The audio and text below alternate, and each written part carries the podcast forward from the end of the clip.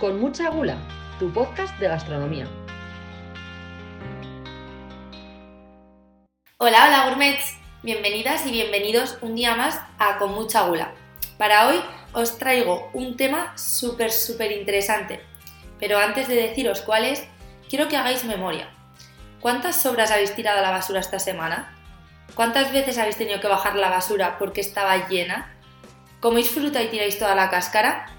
Bueno, pues si habéis generado tantos residuos y ya habéis hecho los rigurosos viajes al contenedor, os vais a arrepentir al escuchar el tema de hoy. Porque hoy vamos a hablar de la cocina zero waste. Sí, ya estamos otra vez con los anglicismos.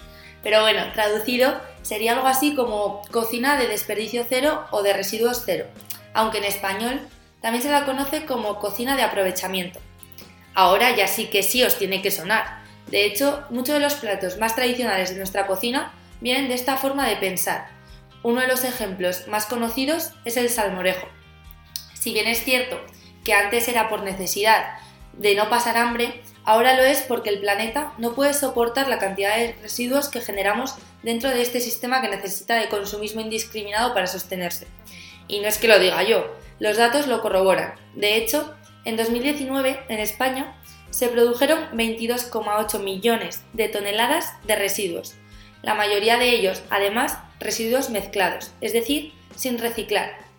Ante estas alarmantes cifras, todos los esfuerzos son pocos para contribuir, aunque sea con nuestro granito de arena, si lo comparamos con el papel que tienen las grandes industrias, a reducir el impacto de nuestra forma de vida tiene sobre el medio ambiente. Por eso, para aprender trucos y para aprender sobre cocina zero waste, Hoy nos hemos venido hasta una preciosa frutería del barrio de Arganzuela que se llama La Huerta del Gato. Aquí, en este especial emplazamiento, estamos con el chef Sebastián Simón, autor del libro Cocina Zero Waste, comprar, conservar y cocinar sin residuos. Bienvenido Sebastián, es un placer contar contigo hoy aquí. Muchas gracias, el placer es mío. bueno, lo primero, cuéntanos un poco en qué consiste a grandes rasgos esto de la cocina Zero Waste. Pues la cocina Zero Waste consiste en generar el menor impacto para el medio ambiente con nuestra cocina.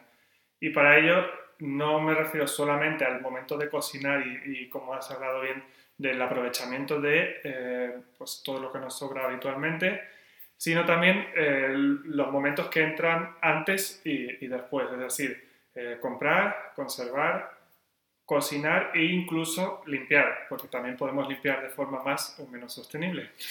y al final en la cocina es inevitable. Efectivamente, manchar es inevitable. Y para empezar un poco a adentrarnos en este mundo, yo quisiera saber si este tipo de, de, forma de pensar, la cocina zero waste, se diferencia en algo concretamente de la cocina de aprovechamiento que hacían nuestras abuelas, o si simplemente supone una vuelta a esas costumbres ante una nueva necesidad. Me refiero, por ejemplo, mi abuela con el pan del día de antes prepara un salmorejo, un gazpacho y unas gachas que están de escándalo. Pues sí, realmente es, es, una, es una vuelta a los orígenes. Va un poco más allá de la cocina aprovechamiento porque también vamos a la parte de pues, intentar comprar sin plásticos, eh, intentar conservar los productos en, dentro de, nuestra cocina, ya sea a temperatura ambiente, en la nevera o en el congelador, para que nos dure más también sin, sin plásticos a poder ser. Y esa parte, nuestras abuelas, es verdad que también la, la, de alguna manera llevan a cabo porque no existía mucha de la tecnología que tenemos ahora de tantísimo envase que, que muchas veces es innecesario. Ahora mismo vas al supermercado y puedes comprar una naranja ya pelada en un envase de plástico. Y cuando realmente el mejor envase es, la propia cáscara, ¿no? Claro, sí, sí, no tiene ningún tipo de sentido. Bueno, entonces vamos a empezar por el principio. Vamos a empezar por esa parte de ir a comprar. Pues ir a comprar. Hay, hay varios elementos que, que deberíamos tener en cuenta y es, eh, por un lado, el tema del, como hablábamos, de los envases, pues buscar comprar de, de, una forma pues que no compremos lo que está realmente envuelto en plástico. Por ejemplo, si vamos a una tienda de barrio, eh, tendrán muchos de los productos que en el supermercado vienen en plástico, a lo mejor a granel. igualmente pasa en las fruterías. En las fruterías tienes mucha más variedad para comprar a, a, granel que en un supermercado porque ellos también tienen cierto interés en que compres a lo mejor cantidades más grandes, eh, las manzanas si las puedes comprar en bolsa de kilo en vez de en unidades únicas, pues eh, Es preferible para ellos. eh, pues las, las típicas Claro, mañas. es que es lo que hablamos, ¿no? Que es todo eh, una forma de, de pensar, que no es solo cocinar eh, intentando aprovechar los residuos que genera, sino también es casi una ideología y el acercarte al momento de ir a comprar pensando en que igual en una frutería los productos son también de proximidad, el, que tienen menos plásticos, están todos ahí expuestos. Aquí en la Huerta del Gato da gusto entrar, de verdad. O sea, están los calabacines verdes, verdes, los tomates rojos lustrosos. Sí. Al final, Ese es el siguiente paso que justo te iba a decir. Al, ser un poco más selectivos en, en, dónde, o sea, primero en, cómo lo compramos y al final pues eso acaba repercutiendo en dónde los compramos. A lo mejor es muy cómodo ir a un supermercado y comprar todo ahí, pero muchas veces compramos cosas innecesarias por- porque compramos más, más tamaño, ¿no? Y, luego compramos producto que a lo mejor viene pues de, de mucho más lejos, producto que en el caso de las frutas y las verduras es, es cosechado verde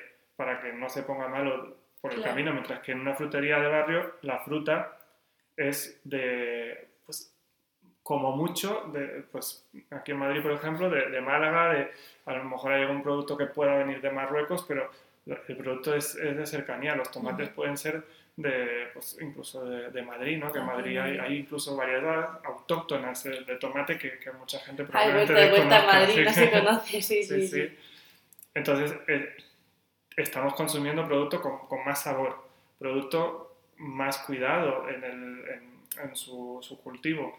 Al final, el que unos productos estén en, contacto durante, durante tanto tiempo en, con- en plásticos, en, de alguna manera también repercute en el sabor Claro, y, y por en lo que nos metemos en el cuerpo, ¿no? Sí, sí, Entonces, a mí me pasa mucho cuando voy a comprar espárragos que en, los, en las grandes superficies siempre son o de Perú o de Ecuador y yo que soy navarrica, o sea, yo lo noto muchísimo, o sea, eso es de sí, es que al final se nota el sabor, se nota al final pues que ha estado en un container pues mm, mucho tiempo y también lo que dices de cosechar los verdes, ¿no? Para que se mantengan, porque otro de los puntos muy importantes que tú expones en tu libro es el comprar productos de temporada. De hecho, algo que a mí me parece muy interesante es que pues en la parte de las frutas, de las verduras, incluso de los pescados, hacer un calendario de cuándo es el Claro. momento de...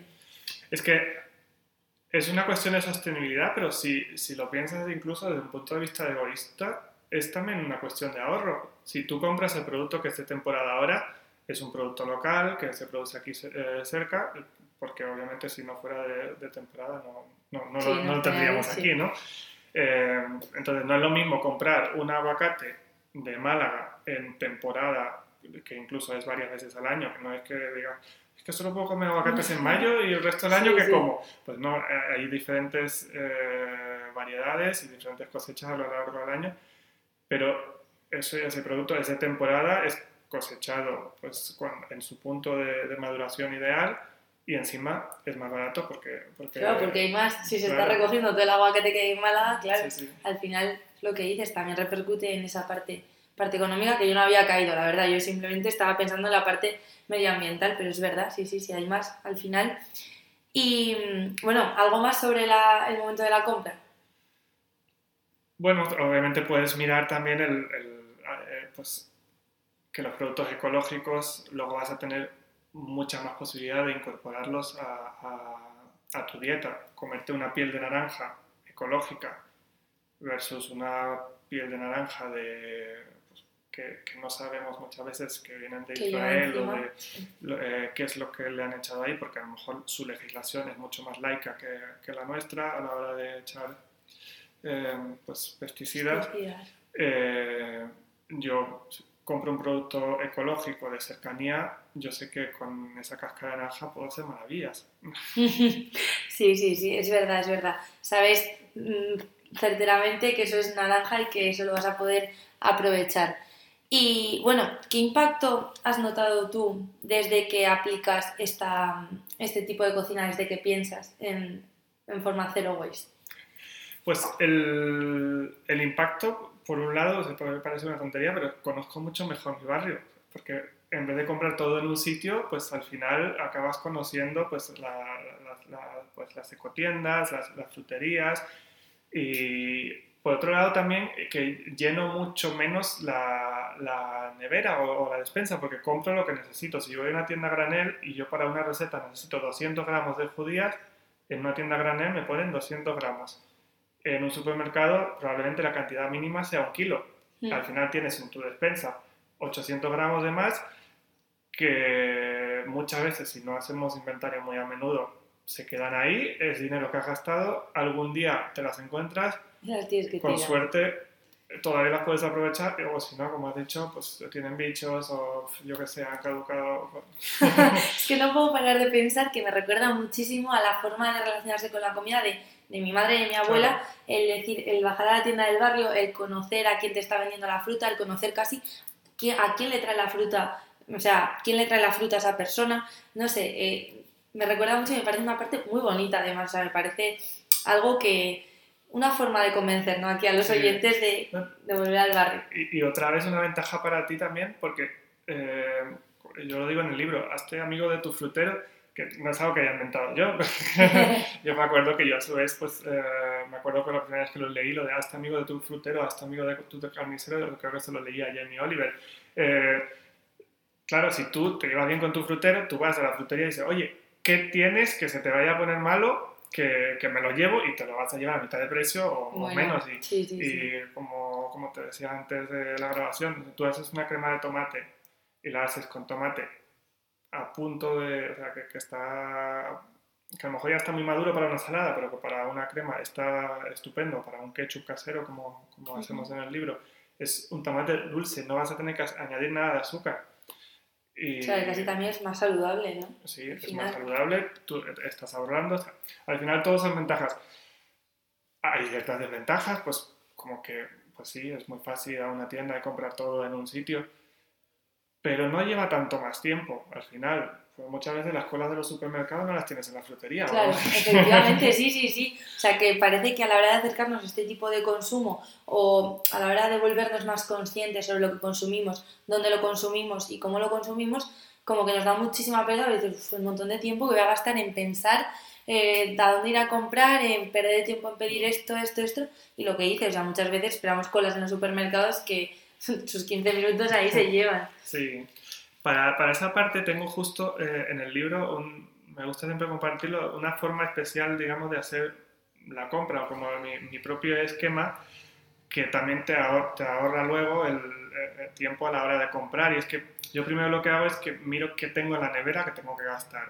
Eh, cosas que me han sobrado de otras recetas, de otros platos, eh, o simplemente productos que, que todavía no he usado. Luego lo apunto en la lista, hago otra columna aparte que es la de qué tengo en casa, qué más tengo. Tengo cosas en el congelador, tengo cosas en la despensa, porque muchas veces compramos cosas que luego ya teníamos. Sí. ¿sí? Entonces también las, las, apunto en la lista, esa lista normalmente no hay que actualizarla, no tienes que ir todos los días. ah, mira, de todos los cajones de casa. Y luego me gusta también poner otra columna que producto es de temporada. Entonces, eh, eso tampoco cambia todas las semanas, ¿no? Te vale no. varios meses normalmente. Sí. Entonces, eh, y luego hago pues un unir con flechas, como hacíamos en el colegio, de pues unos productos que tengo que gastar con productos que ya tengo en casa y otros que son de temporada, y luego añado una última columna que es la de, vale, pues con esto, más esto, más esto, puedo hacer este hacer? plato. Y entonces sé lo que realmente tengo que comprar y además te puedes apuntar exactamente dónde lo vas a comprar o cómo lo vas a comprar, claro. que por ejemplo, pues si sabes que son unos garbanzos, pues puedes comprar granel. Si son patatas, pues las vas a, a la frutería y de esa manera compras muchas menos cosas, pero eh, no es como cuando vas al supermercado y dices, ¿y ahora qué compro? Porque entonces claro, vas a comprar sí, lo primero sí, que sí. te entre por, por, por, la vista y al final acabas comprando muchas cosas que o ya tienes o al final te vas sobre la mitad. Y esa que además de... así, esa forma es perfecta para planificarte hasta el menú de la semana, porque dices, bueno, con esto que tengo, puedo prepararme este plato, este plato para comer el lunes luego el martes, o sea, me parece genial. La verdad es que yo eh, me hago la típica lista de, bueno, yo, yo repaso por conjuntos, ¿no? Pues, fruta, ¿qué me apetece de fruta esta semana? Pero sí que es verdad lo que dices, que luego al final acabas comprando y dices, jolín, es que toda esta fruta no me da tiempo a comérmela, y el fin de semana pues me voy, o sí, sí, sí, totalmente.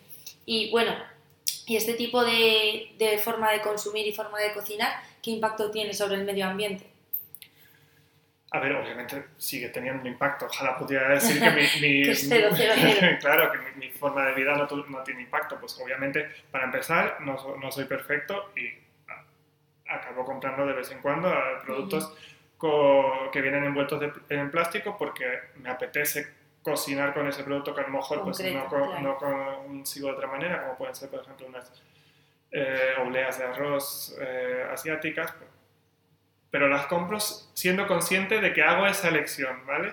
Eh, me duele a veces decir, pero, pero sé que, que los estoy comprando de forma consciente y que sé que ya que lo compro lo voy a gastar. No voy a comprar algo en- envuelto en plástico y al final eh, tenerlo en la... Al- en la banda de la, de la estantería muerto del asco. Claro, Claro. porque de alguna manera pues me, me quiero dar ese capricho. Entonces eso pues obviamente tiene un impacto en el medio ambiente. El resto de cosas pues intento que tenga el menor impacto. Eh, lo más rápido que vas a notar con, pues aplicando digamos un estilo de vida zero waste, porque no solo es la cocina obviamente, eh, aunque en la cocina es donde podemos hacer un impacto más, más inmediato. Lo primero que notas es que a lo mejor en vez de bajar tres veces el plástico en una semana, bajas una vez. Y A mí eso es algo que me llama mucho la atención porque eh, nosotras en casa el cubo grande es para, para los residuos orgánicos, por así decirlo. Pero es que el plástico es que gastamos muchísimo más plástico que orgánico. Sí, O sea, me llama muchísimo la atención. ese es el primer impacto. Luego verás que también los demás cubos te, te van a empezar a bajar porque en el momento que gastas menos plástico, probablemente también gastes menos cartón porque muchas veces el plástico viene por fuera con cartón. Eh, al final, el, el orgánico obviamente dependerá de cuánto aprovechas tu- tus residuos. Obviamente yo, por ejemplo, aprovecho las cáscaras de naranja, las, las mondas de patata, incluso las de sandía, muchas veces los pozos de café, pero tampoco en el 100% de los casos. Muchas veces sí, sí que me sobra pulpa de, de hacerme un zumo de zanahoria, que me, me da mucha pena porque el zumo está muy bueno, pero es que se- Claro, se, queda mucha pulpa. Pues lo meto en un tupper y lo guardo en el congelador. Una vez que tienes el congelador lleno, pues obviamente algo Tienes que hacer algo algo. hay que tirar, algo hay que tirar. Pero intento siempre pues, que tirar el- lo, lo menos posible. De hecho, en, pues, en el Zero Waste, una de las cosas que, que siempre digo es que el congelador es tu mejor aliado. Cuando, si, ante, ante la duda, mételo primero en el congelador y así ya tendrás eh, tiempo de tirarlo después. Y de hecho, el congelador, cuanto menos energía gasta, es cuanto más lleno está. Porque es más fácil para el congelador mantener la Mantener temperatura. Claro. Bueno, bueno, o sea, hacernos, hacernos amigos del frutero y de nuestro congelador. Esos Eso son es. los pasos. Claro, porque otra de las fases súper importantes en esto de la cocina zero waste, en esta forma de pensar, es el conservar. ¿Alguno? ¿Cuál es el truco, por así decirlo, para aprender a conservar bien los alimentos?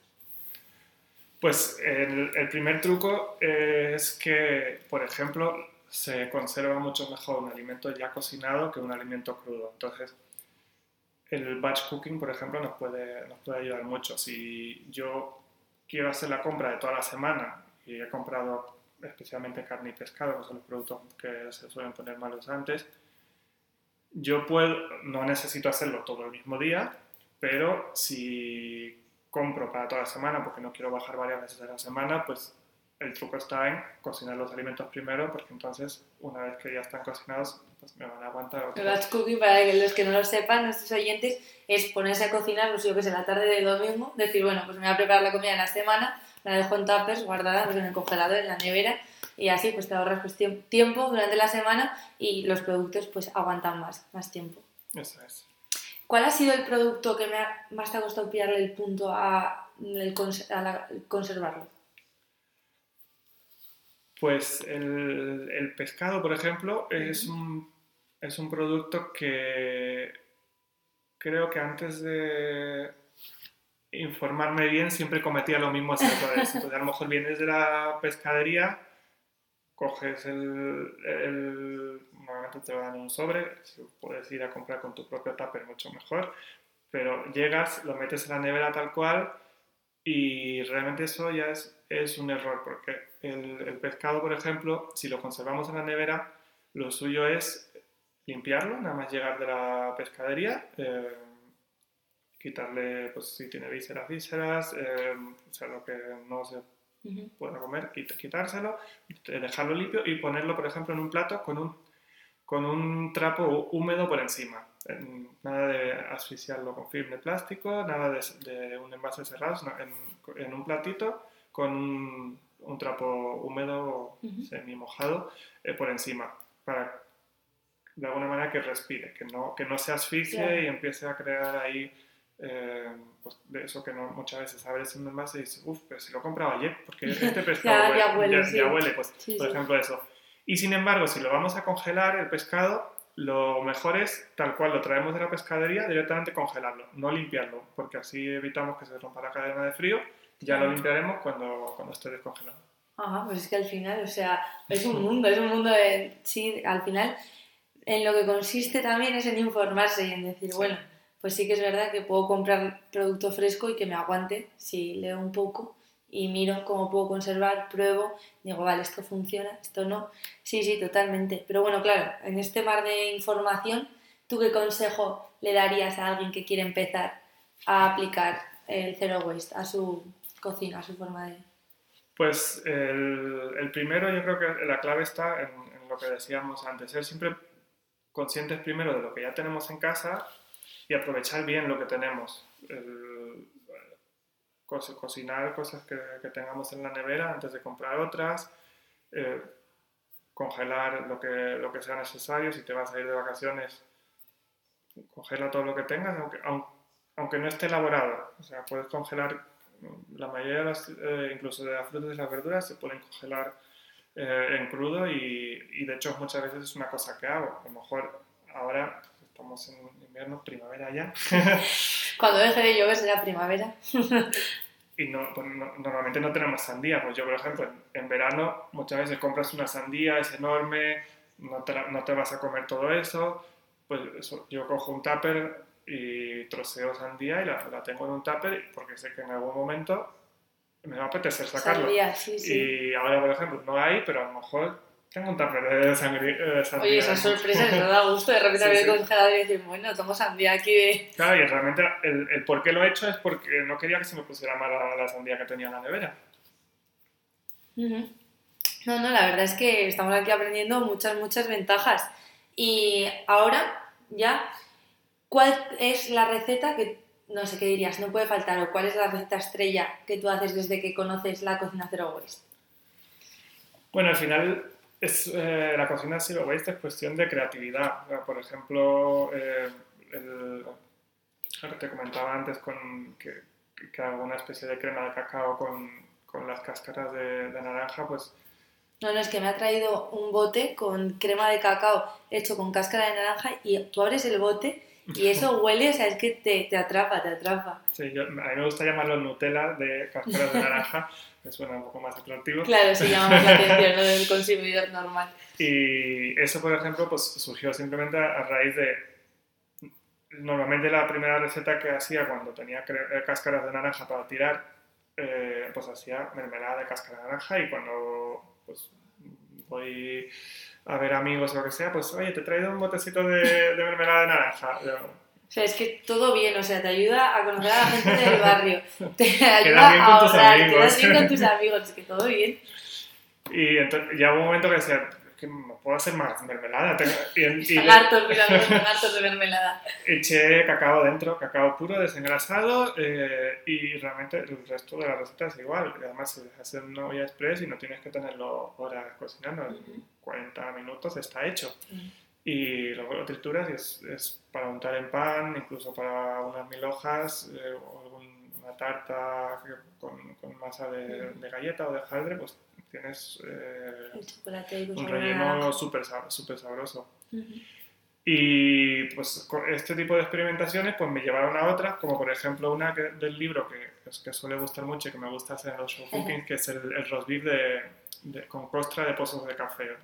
El beef Oh, qué interesante. O sea, y además yo que soy muy cafetera, tengo un montón de pozos de café que siempre digo, oye, ¿con esto qué podría hacer? Pues no lo hubiera juntado con carne nunca. pero con también puedes hacer un brownie con, Ujú. metiéndole pozos de café, está muy bueno. El caso es que el roast beef es una receta inglesa que muchas veces se suele hacer, pues a veces también con una costra por encima, con, con mostaza y especias. Y eso lo que hace es que luego el calor del horno, pues va de alguna manera derritiéndolo y dándole sabor a la carne por fuera. Obviamente, si, si pensamos en algo que tenga mucho sabor, porque si eh, pues es una carne de ternera que estamos haciendo al horno, normalmente pues sabe a carne, no, no sabe a, a nada más.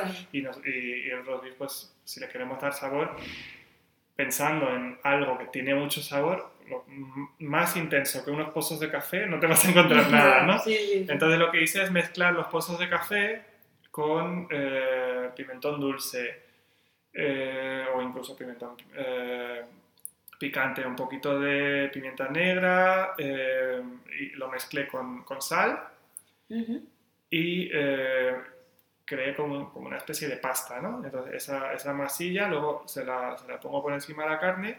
Bueno, primero horneo la carne unos 20 minutos, Ujú. luego la saco, le pongo esa pasta por encima y vuelvo a hornear otros 20 minutos. Y entonces cuando, cuando tú cortas la, la carne, ves pues que, que tiene ese colorcito un poquito ne- negro de, sí. del, del roast beef. Pero aún así esa, esa, esa pasta que hemos hecho es muy intensa de sabor. Además queremos que esté concentrado para que se reparta a lo largo de, de- de toda la superficie un poco de- del roast beef. Entonces lo que hago es que ese sabor al café al ser demasiado intenso, normalmente luego lo suelo retirar antes de servir el roast beef y una parte de esa, porque no- como no me gusta tirar cosas, una parte de esa costra de, de pozos de café la utilizo para hacer una mayonesa para acompañar el roast beef. Entonces, eh, por ejemplo, una mayonesa de, de naranja, en vez de hacer a consumo de limón, hacemos con consumo de naranja eh, y ese, ese toque de naranja con café sale una, una mayonesa espectacular que cortando el roast beef en rodajas finitas para una tosta o para, no, para comer tal A mí se me está haciendo la boca agua, o sea, realmente con decirlo, con los productos que escoges ya se me está haciendo la boca agua. Y bueno, para acabar, ¿qué idea o qué, no sé, qué consejo en resumen dejarías aquí para nuestras y nuestros oyentes para convencerlos de que empiecen a ser más conscientes con lo que compran, con cómo lo cocinan, cómo lo conservan? Bueno, a mí no me gusta hablar mucho de pues, lo, lo mal que está el planeta, eh, pues, que, es, que es urgente que, que- que empecemos a actuar ya. Yo eh, el consejo que suelo dar siempre, y realmente no es, porque cuando me preguntan qué es el zero waste, yo siempre digo que es, es pararnos a pensar antes de actuar. Realmente esto se, se apli- aplica en la cocina para no tirar cosas, pero obviamente aplica en cualquier, cualquier ámbito de la vida. Pero yo creo que es el gran problema de, de que tenemos en la sociedad de ahora es que vamos corriendo a todos sitios y no nos paramos a pensar. Entonces, ¿qué pasa? Pues que entramos a comprar un supermercado sin pensar ni siquiera en lo que tenemos en casa ni en lo que nos apetece. Compramos lo primero que ellos estratégicamente nos han situado para que nos llame la atención y, y hemos comprado probablemente algo con, que ni, ni está todo lo bueno que podría estar que podríamos hacer nosotros mismos. Eh, está bien envuelto en, en plásticos, seguramente venga de la otra parte del mundo, con conservantes, cosas que podríamos haber evitado simplemente pues pensando un momento, que, que puede ser el momento de ir en el autobús, puede ser el momento de, de, de, pues, de hacer footing, puede- el problema es que estos momentos los suplimos con, con la pantalla del móvil la mayor Sí, parte sí, del tiempo, totalmente. entonces Totalmente. mi consejo para ser más sostenible es pararnos a pensar y cualquier cosa que hagas después, al menos la harás de forma consciente. Comprarás algo que venga envuelto en plástico, como hago yo en ocasiones, pero es una decisión consciente tuya. Y ahí ya, pues, pues eh, digamos que lo haces, eres responsable de, lo- de lo que estás haciendo, no actúas por inercia y, y eso ya ayuda, ayuda en, gran, en gran medida. Y una de las cosas que se me viene así a mí a la cabeza escuchándote hablar es que igual te cuesta pararte a pensarlo la primera semana, pero en cuanto empiezas a comer esa semana, productos de la frutería, que además has bajado a comprarlo y el frutero pues te ha hecho un comentario que de repente te ha alegrado el día, porque te da los buenos días, porque no es, pues al final, claro, no es eh, la caja rápida por la que pasas directamente que no te dice ni buenos Claro. días. Entonces, pues al final ya eso no sé, como que te ayuda y luego llegas a casa, lo pruebas, tiene ese sabor, tiene, no sé, y eres más consciente, ¿no? De que el trabajo que hay detrás, que es un producto de proximidad, que Sí, probablemente sea un agricultor, pues como dices tú, de Málaga, de Navarra, que al final, esa, como que todo te ayuda a que la semana siguiente te cueste mucho menos Sí, el sí, aplicar este tipo de cocina, este tipo de productos.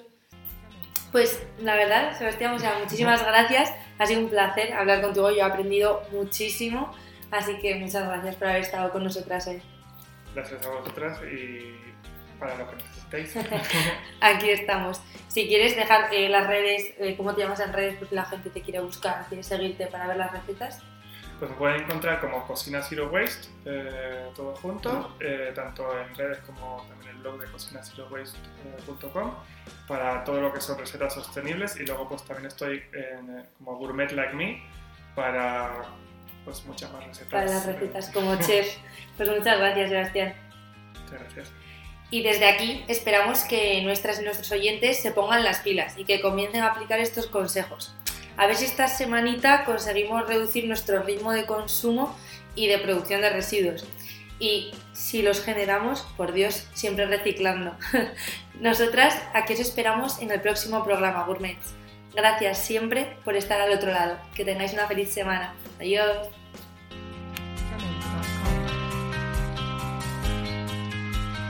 Con mucha gula, tu podcast de gastronomía.